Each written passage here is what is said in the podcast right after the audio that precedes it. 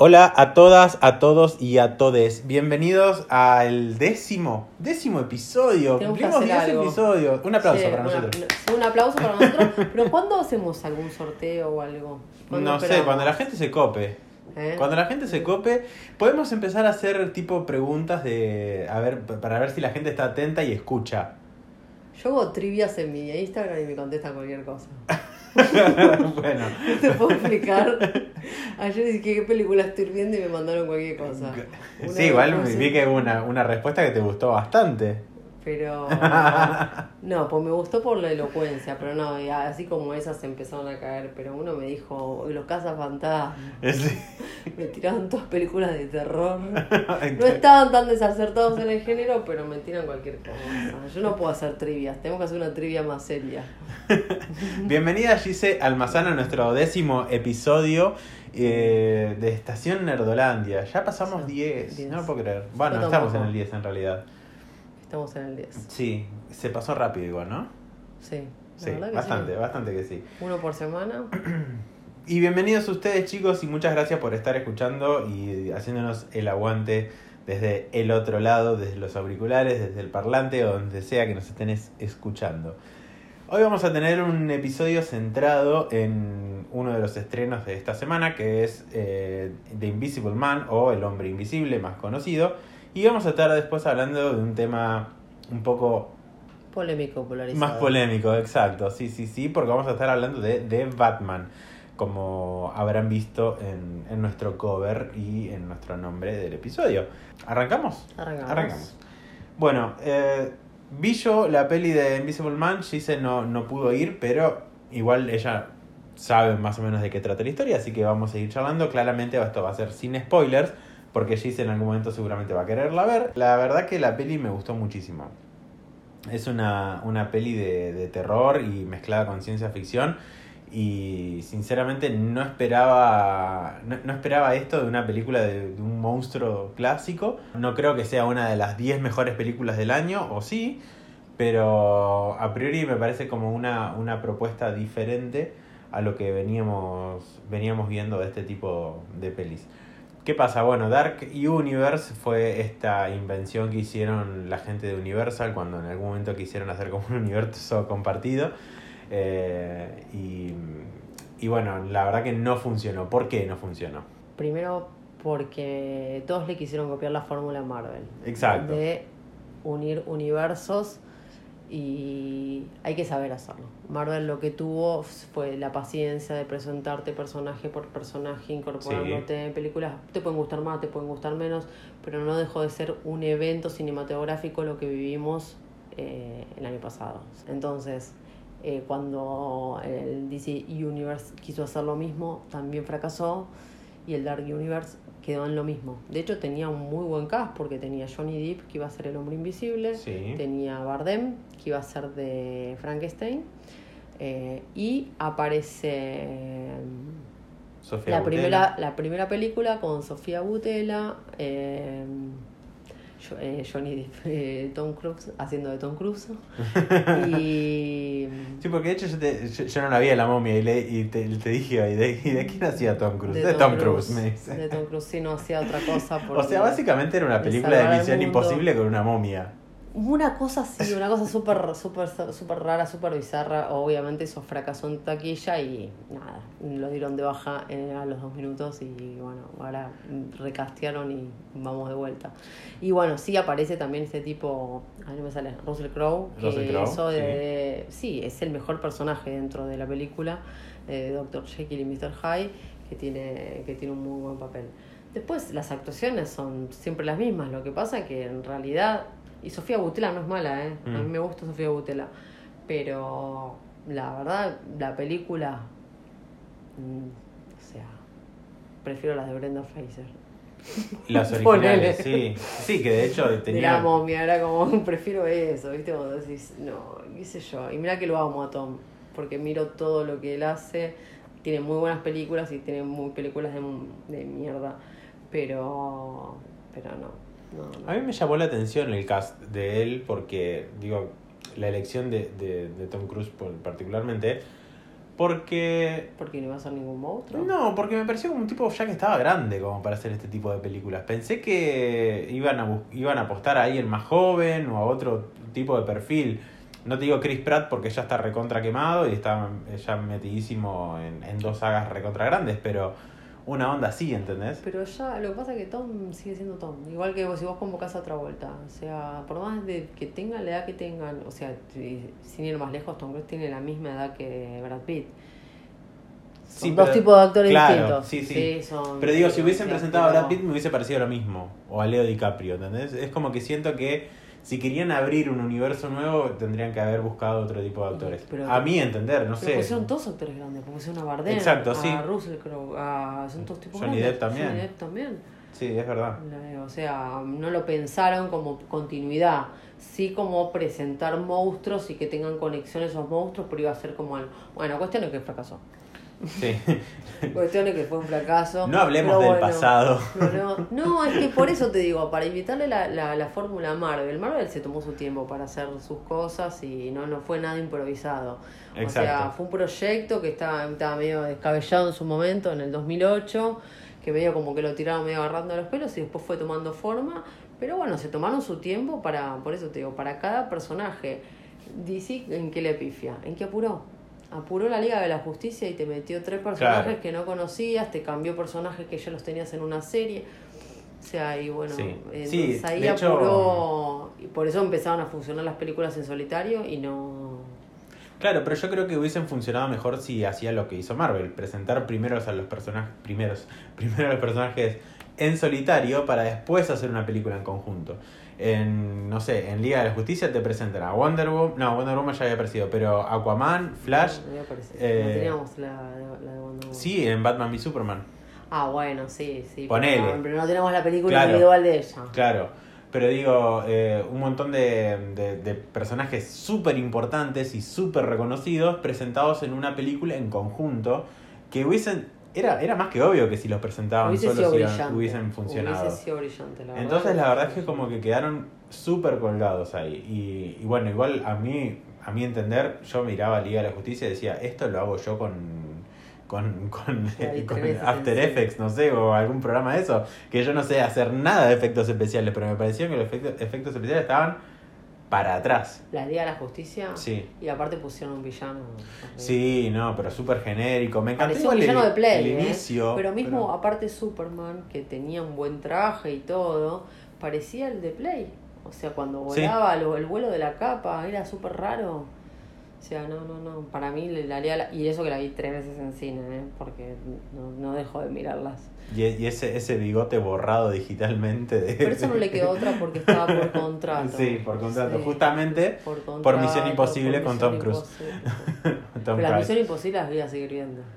Por más que veas que no, para mí Misión Imposible es, es lo mismo que me dicen, sale un arma mortal. Claro. La voy a ir a ver igual. Es que sí, son, son las clásicas. Bueno, son las clásicas. Eh, el 007. Bueno, pero el 007 es inglés.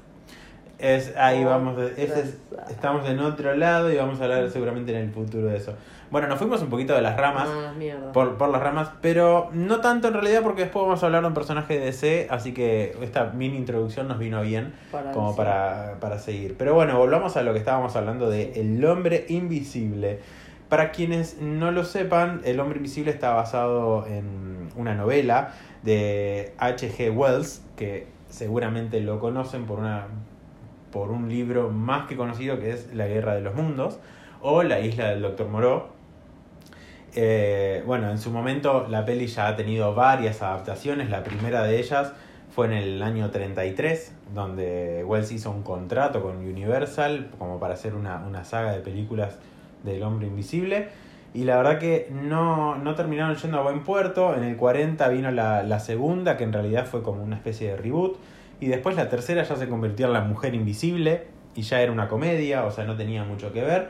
Pero recién fue en el 2000 cuando más o menos empezaron a darle cara a, algo más serio con Hollow Man o El Hombre Sin Sombra, eh, interpretado por, Kevin Bacon, que es algo una más reconocible por todos nosotros, ¿no? Eh, y bueno, después la idea era que justamente como dijimos antes, esté Johnny Depp involucrado en este Dark Universe, que terminó no funcionando. Así que nada, quedó ahí colgado y Universal decidió darle la producción de esta peli a Blumhouse. Y yo creo que fue una de las mejores decisiones que podrían haber tomado. Para quien no sepa, Blumhouse es, es una de las productoras de terror más grandes que hay en este momento y nos ha traído películas como La Purga, como Insidious, eh, Feliz Día de tu Muerte, incluso la última Halloween también está producida por Blumhouse. O sea, hay un montón, montón de películas metidas ahí y Get Out. Get Out que es, es una de las mejores pelis de terror de los últimos tiempos. aparte una única película de terror que, que, la, que, los premios de la Academia nominaron a mejor película. Sí. Porque nunca el género estuvo nominado a mejor película. Sí, sí, sí. Sí. A quien no haya visto Get Out, vaya corriendo a verlo corriendo porque Mira que es un género que yo, vos sabés que no disfruto porque me asusto bastante, y más con, yendo con Seba al cine, me asusta bastante. más si él la vio la película y yo no. Eh, este nos recuerda a It capítulo 2. Eh, sí, y otras cosas más que me hicieron siempre que ven una película que yo ya vi o, o en o nada, ir con mi hijo al cine a ver este tipo de películas también se da cuenta el momento de suspenso, ¿viste? Cuando y ya te, o te toca o y a mí me hace saltar. Pero sí, Get Out no se la pierdan, es muy buena película. Este, bueno, y atrás de, de las cámaras está Leigh Hamel, que es director, productor y guionista de esta película y mm, el chabón se caracteriza o bueno, o es reconocido, mejor dicho, por haber hecho los guiones de Insidious y del Juego del Miedo, así que no es ningún tontito el nene. Eh, dentro del reparto está Elizabeth Moss, que hace de Cecilia, seguramente la recuerden a ella de Mad Men o de Handmaid's Tale. Después está Oliver Jackson Cohen, que hace de Adrian Griffin o El Hombre Invisible. Este chiquito lo conocen también de La Maldición de Hill House. Está Aldis Hodge, perdón, que hace de James, conocido por The Walking Dead. Y después está Storm Raid, que hace de Sidney y la pueden ubicar de Euphoria, es la hermana de Rue, para quien no, lo recuerde. La película es una adaptación moderna de, este, de esta novela del, del, hombre invisible y utiliza mucho lo que es la ciencia ficción mezclándola con, con el terror y la verdad que el resultado fue muy bueno, te genera una tensión constante constantemente, o sea, estaba yo sentado en la butaca, no te digo al borde del asiento, pero es como que tenía que todo el tiempo estar reacomodándome porque estaba como muy tensionado, te genera mucho eso la, la, peli. Tiene una primera escena donde es ella queriendo escaparse de esta, de esta relación y la verdad que te deja totalmente tensionadísimo. Eh, porque, bueno, es una relación tóxica que tienen estos dos personajes donde uno parece que no puede vivir sin el otro, ella se está queriendo escapar eh, y después empiezan a florecer un poco todos los temas de violencia doméstica, que es uno de los principales pilares de la película. Y todo esto está contado desde el punto de vista de la víctima, entonces te muestra algo totalmente diferente a lo que estamos acostumbrados a ver. Yo creo que esto hubiese sido un, un genial comienzo para el Dark Universe o tal vez sea un buen comienzo para, para este nuevo Dark Universe encargado para la gente de Blumhouse. No sé si es que lo van a seguir o no, pero la verdad que en lo, que vi me gustó mucho, mucho. Eh, claramente está más enfocado desde la parte tecnológica, ¿sí? no, no es como en, en la original donde el protagonista tomaba una droga que lo hacía invisible. Acá hay muchos juegos más de tecnología en el medio y, creo que ese tipo de adaptación termina ganando. ¿Por qué? Porque nosotros ya estamos acostumbrados a ver otro tipo de ciencia ficción y acá lo saben aprovechar muchísimo más y saben, saben llevarlo para, para otro lado. Eh, igual, más allá de todo, no, no hay solamente efectos, eh, efectos especiales o efectos visuales, sino que se recurrieron mucho a efectos prácticos. que son los efectos prácticos? Son estos donde hay puertas que están mecanizadas o cosas por el estilo para no llegar a tener que hacer mucho trabajo en postproducción. Eh, y entre una de las mejores anécdotas del cast, el protagonista, eh, eh, Oliver Jackson Cohen, cuenta que tenía que ponerse un traje verde para poder hacer todas las, acción, las escenas de acción y después claramente lo borraban digitalmente. Pero ¿qué pasa? Este traje verde era súper, súper, súper apretado y el chabón decía que sentía que estaba dentro de un condón, de un forro. Eh, y eso me pareció como muy gracioso porque Porque aparte hay que verlo, el chabón. Está más bueno que comer con la mano. Así que bueno, nada, eso, eso es básicamente de lo, de lo que se trata esta nueva adaptación del hombre invisible. Para mí vale muchísimo la pena. Eh, y creo que el hecho de verla en el cine te genera otro tipo de ambientación que por ahí estando en tu casa no, no, la, no, la, no la tenés. Pero es lo que pasa generalmente con las películas de terror. O sea, uno estando en su casa deja las luces prendidas o escucha ruidos de la calle, capaz, o por el estilo, entonces como que no logra ambientarse al 100% dentro de una peli de terror. Hay algunas películas de terror o que tienen suspenso tan fuerte que yo una vez le pregunté a un crítico de cine porque eh, la película Los Otros, no sé si la llegaste a ver, la de Nicole Kidman. Sí. Bueno, en su momento yo la fui a ver en un cine, en no estaban las butacas que estaban ahora, o sea, estoy hace muchos años, las butacas esas que hacían esos ruidos ya tenebrosos y ya la película arranca con una cierta tensión. En un momento está en una situación bastante tensa en la cocina y se logra ver el micrófono de arriba. Yo dije, ay, bueno, le, le dije a este tipo, che, pero ¿cómo puede ser que se haya visto el micrófono? Y me dice que muchas veces las películas cuando están, o sea, está hecho a propósito, para que te des cuenta que estás viendo una ficción y que no estás metido dentro de la película y no te horrorices tanto. Es como que te ponen esos partes. Pero vos decís que fue hecho a propósito eso. Eso me lo dijo un mm, Igual a mí no me gusta cuando No, yo no, yo cuando vi el micrófono me la bajó, pero es verdad que te saca de, de foco, ¿entendés? Porque decís, bueno, como... Claro, sí, sí, sí. ¿Entendés? ¿Se entiende? Y él me explicó que era justamente por eso. Bueno, puede ser. Mm, yo desconocía. Este claramente todos hemos visto seguramente algún micrófono en, alguna peli o en alguna serie. Sí, The Walking Dead tiene como muchos furcios. No solo te maneja un paralítico, te maneja una camioneta. bueno, Game of Thrones con el vasito de. bueno, pero, eso es un, el vasito de Starbucks. no era de Starbucks, ¿eh? Parecía Starbucks, pero no, era, Starbucks. No, no, no. Este, y, la botella de agua, la botella, de, agua, del último capítulo, sí. Pero aparte del último capítulo se la mandaron todas juntas, parecía... ¿Había alguna entrevista que le hicieron? Igual la mejor de todas es la pelea que tienen contra los caminantes y uno está peleando solo con el aire. Ay, sí, es verdad. Se ve que no le pusieron el CGI. Y estaba tirando espadazos al aire. Yo digo, pero con tanta gente que tiene esta. tantos millones que meten. ¿No hay uno que le diga, che, reveamos esto? Estás tirando espadazos, espadazos al aire. Sí, sí, sí. No, ahí sí hay miles de, películas que tienen. Eh, volviendo a lo que a la botellita de Game of Thrones, en una de las entrevistas, el, el entrevistador se sentó y lo primero que, que, tenía en la mesita al lado era agua. Y dice, chicos, si no le molesta, voy a sacar el agua para que después no tengamos problemas. Y todos se cagaron de la risa. fue, fue, muy bueno. Este, pero bueno, nada, eso es básicamente El hombre invisible, chicos. Eh, para mí una de las grandes películas recomendadas de, de este año, o al menos en lo que es el género de terror. Vamos a pasar con el tema más jugoso, más jugoso. se quiere, de hoy, porque vamos a estar hablando un poco de toda esta controversia que generó The Batman.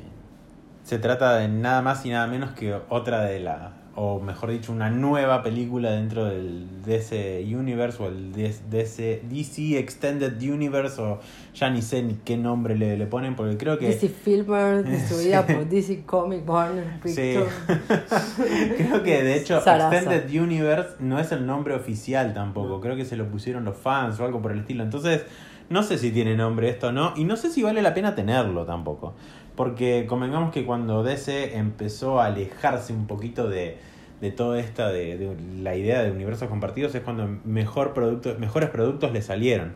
O sea, fuera de Wonder Woman, que fue la, una de las últimas que estuvo conectada 100%, después el resto ya no, no tienen mucha conexión. Incluso Aquaman tiene incoherencias eh, temporales que, que no van con la Liga de la Justicia. Entonces, eh, eh, ¿con qué? Gracias a Dios. Claro.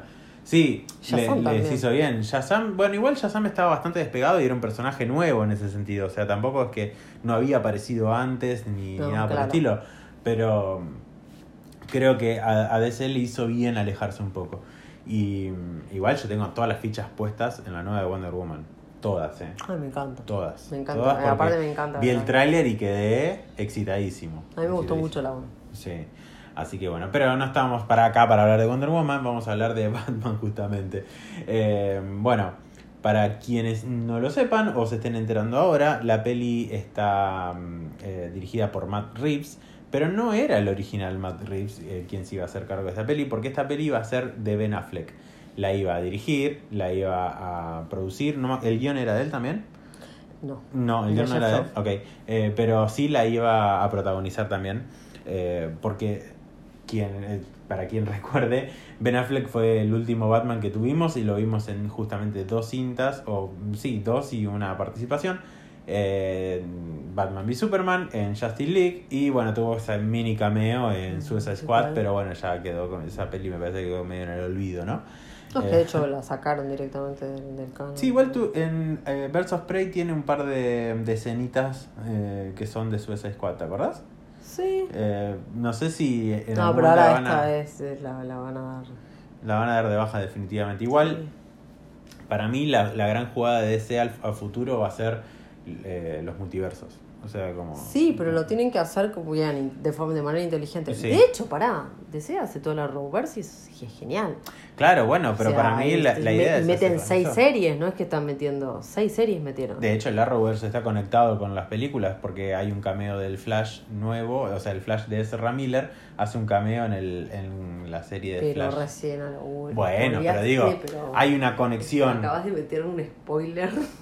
No, chicos, no es un spoiler, aparece en todos lados, no jodan. un spoiler es, conexión de universos, chicos. O sea, que no, es Crisis en Tierras Infinitas. Claro, sí. No es un spoiler, aparece en todos lados, no jodan.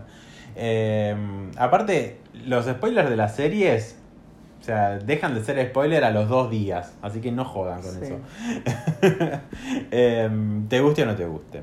Querramos o no querramos hablarlo. Pero bueno, eh, volviendo a lo que estábamos diciendo, ya me fui por las ramas, no me acuerdo ni qué estaba diciendo. No, estabas diciendo de, de Ben Affleck. Para... Ah, exacto, bueno, Ben Affleck dejó el papel porque estaba con un montón de problemas. Y ahora la gente lo quiere a Ben Affleck. Ahora, ahora lo quieren. Ahora lo quieren a Ben Affleck. Antes no lo querían. O sea, el tipo terminó con depresión, o sea, ya era alcohólico, pero terminó tirándose el alcohol, perdiendo su matrimonio por esta película, por todas las cosas que le dijeron, y ahora lo quieren a Ben Affleck. Bueno, yo al principio no apostaba nada por él y la verdad que me terminó re gustando su Batman. Entonces, por eso es como cuando dijeron Robert Pattinson, al principio lo pensé y después dije, mira, en su momento no me gustó Ben Affleck, después me terminó re gustando, por ahí con Robert Pattinson me pasa lo mismo.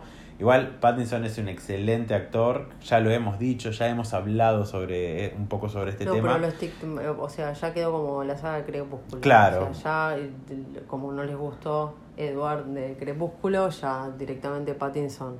Bueno, lo mismo con Joaquín Phoenix, ya lo vivimos con el Joker. O sea, los haters están por todos lados y vamos a tener un capítulo aparte con los haters.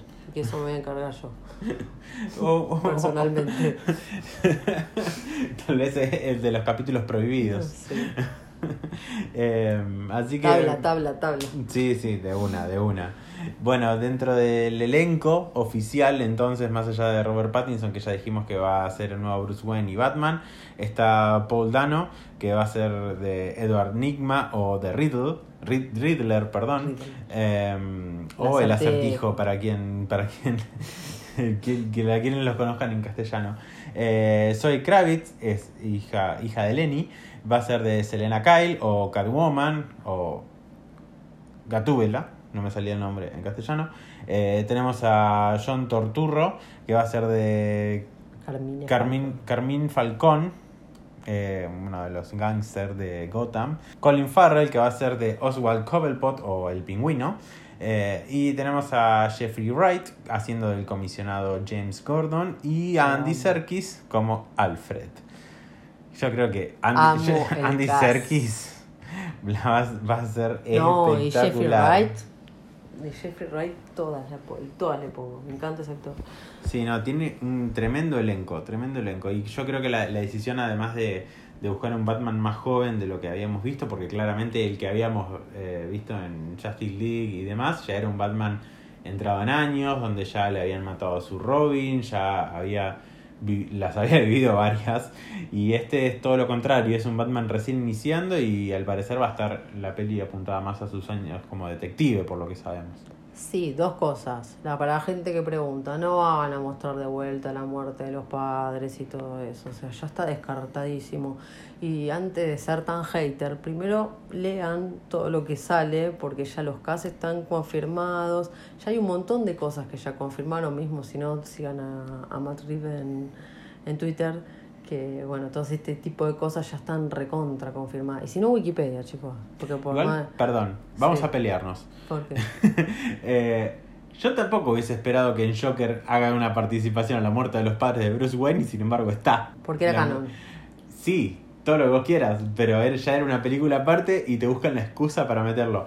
No creo que en The Batman aparezca porque ya sería como sobreexplotar el recurso. Y de hecho lo, lo vamos a haber visto unos años atrás por la peli de Joker que fue del año pasado. Entonces, la verdad que, sinceramente, si lo llegan a hacer es como ya listo. Bueno, mismo le dijeron en un momento si los iban a, si los iban a mezclar y dijeron que no. O sea, no, no, no. Yo lo que no, estoy diciendo que se vayan a mezclar el Batman de Pattinson con el Joker de Phoenix. No, no, pero la gente en un momento lo pensó y lo, hasta lo pidió. Pero... Lo que estoy diciendo es que no creo que vuelvan a mostrar la muerte de los padres de Bruce Wayne dos años después o menos incluso eh, de haberla visto en el cine con, con Joker.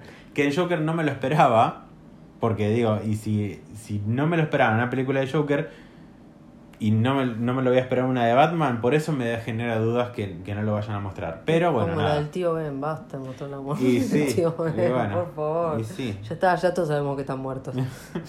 ¿Cómo? Ah, se lo ya todos sabemos que el tío Ben se murió. y- y bueno. Así que bueno, eh, bueno, al parecer es como que, como decíamos, lo que sabíamos es que va a estar como ambientada un año después de que Bruce Wayne ya es Batman, ¿no? Sí, 12 meses.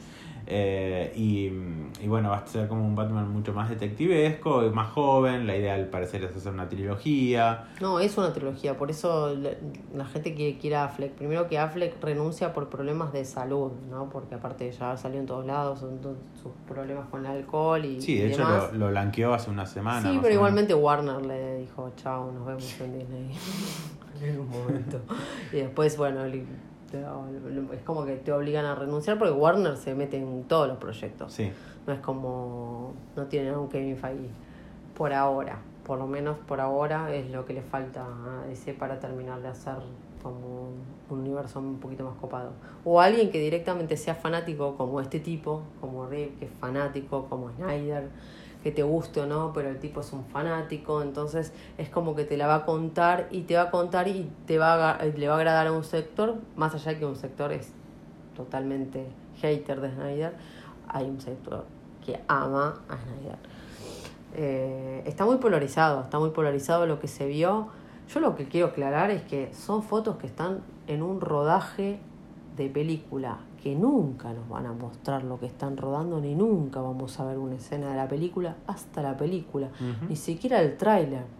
Ves hasta los hilos, ves, o sea, ves cosas que los puntos en la cara, que es, obviamente era un doble, ese tipo de cosas. Después se arreglan todas, o sea, no, no, no, no sé qué, qué piensa la gente que eso va a per- pertenecer a la película. o que el tipo se cae porque es un pelotudo, no, se cae porque está, está- la caída es totalmente adrede. sí. No, así, así no sea adrede. O sea, es una persona real Sí. manejando una moto real. Se puede llegar a caer porque vimos que el piso estaba recontra mojado. O sea, pero porque hay gente que dijo, uy, si ya se cae el doble, si- si- no, si ya se está cayendo el Batman, imagínate lo que va a ser la película. ¿Cuánto te pensás que te van a mostrar la caída en la peli y no seas infradotado? O sea, O sea, ustedes vieron que en la película, en la última que firmó, eh, ¿cómo se llama? La última de Misión Imposible, eh, se guinzó Tom. Nadie Sí. se dio cuenta porque el tipo siguió corriendo. Y nadie se dio cuenta. bueno, pero Tom Cruise es uno de los pocos te mostraron, que sí, las eh, escenas te- de acción en él. Está bien, pero te mostraron todas las escenas, hasta el esguince te los muestran Sí. en cámara lenta. Y en la Sí. película no lo ves. Entonces, déjame de hinchar las pelotas. Sí, además, o sea, por ahí capaz que incluso sabemos que, que, que están filmando y demás, pero capaz que sí, hasta son pruebas de cámara, capaz que ni siquiera son, son no escenas que ni vayan a si- aparecer en la ni peli. siquiera, yo creo que recién está probando con el traje y ni siquiera ese va a ser el traje definitivo. Claro. Eso te lo he puesto yo, Gisela Almazán, en este momento. De hecho, hay un, par de, hay un par de diferencias entre el traje que vimos en el video que subió Matt Reeves con las fotos que vimos. claro, la máscara, la, parte de los brazos, o sea. Sí, aparte el tipo va experimentando. ¿Cuántos trajes saca Batman por película? Por sí, favor, sí, sí, tal cual. no, no, no, estoy indignada, pero porque estoy indignada porque es lo mismo que.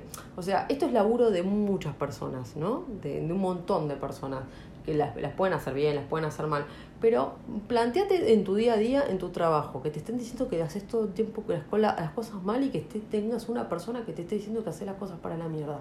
Ah, no, a mí me jode bastante, porque, porque es ningunear el laburo de una persona.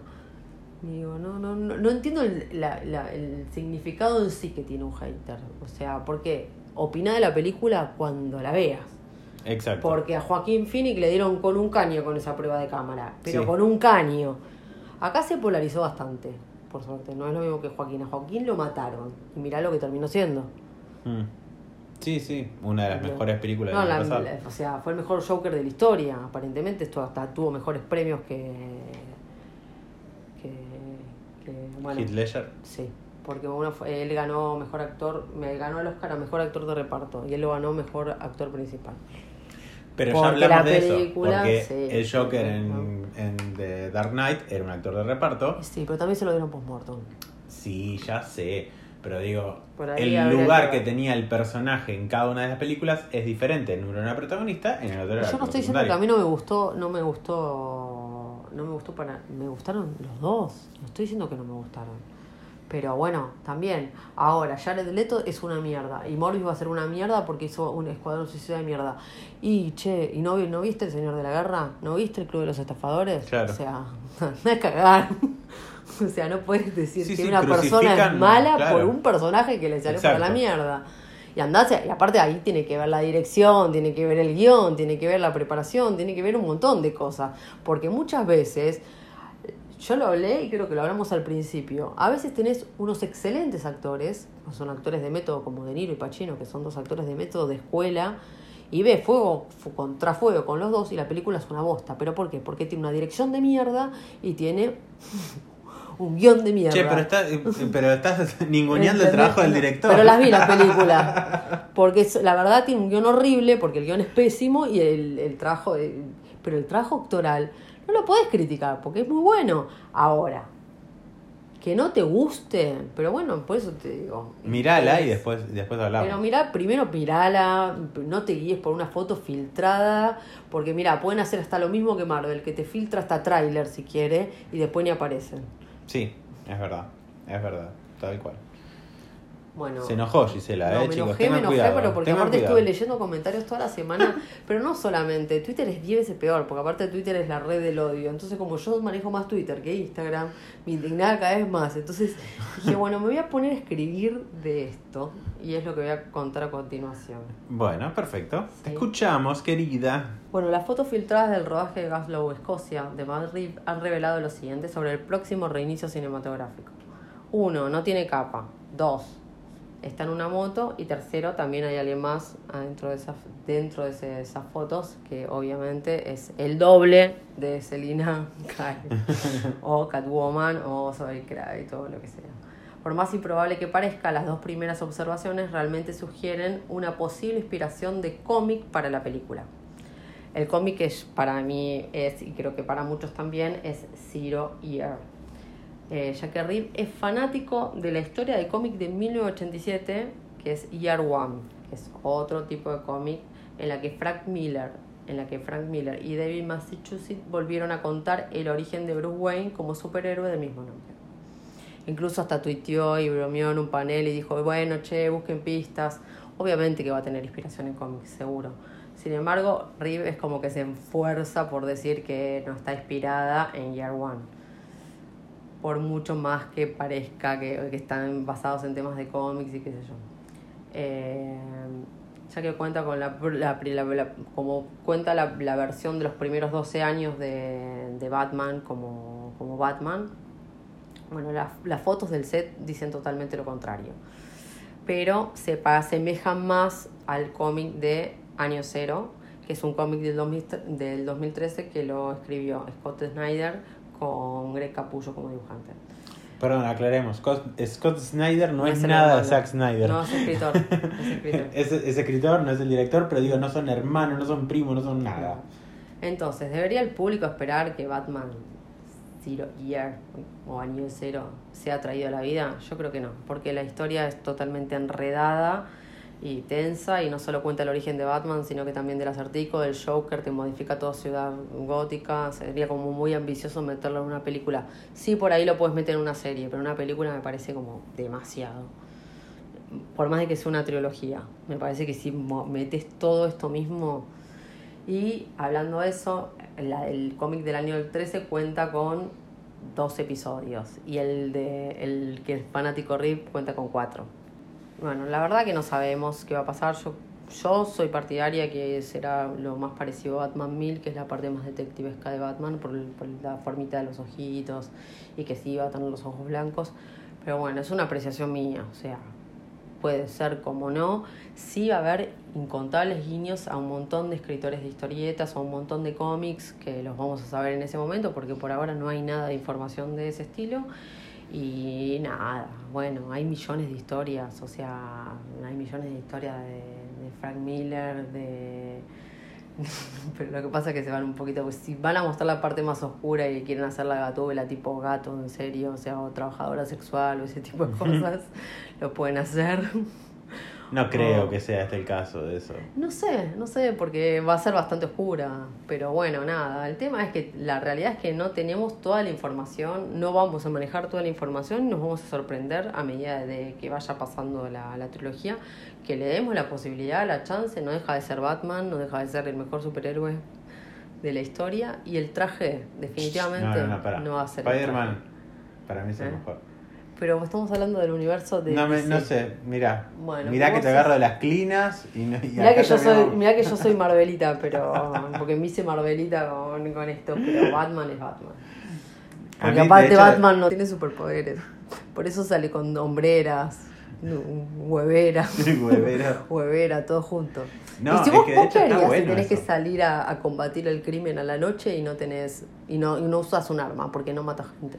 No, me, prepararía, creo, primero físicamente. Sí, bueno, eso ya sabemos que está y el traje nos ayuda, pero... Claro, pero sí, o sea, sí, buscaría la forma de, protegerme de, algún, de alguna manera para, para no salir lastimado. Pero bueno, sí, el traje tiene las sombreras de un, parecen de fútbol americano, obvio, pero para el tipo se está protegiendo.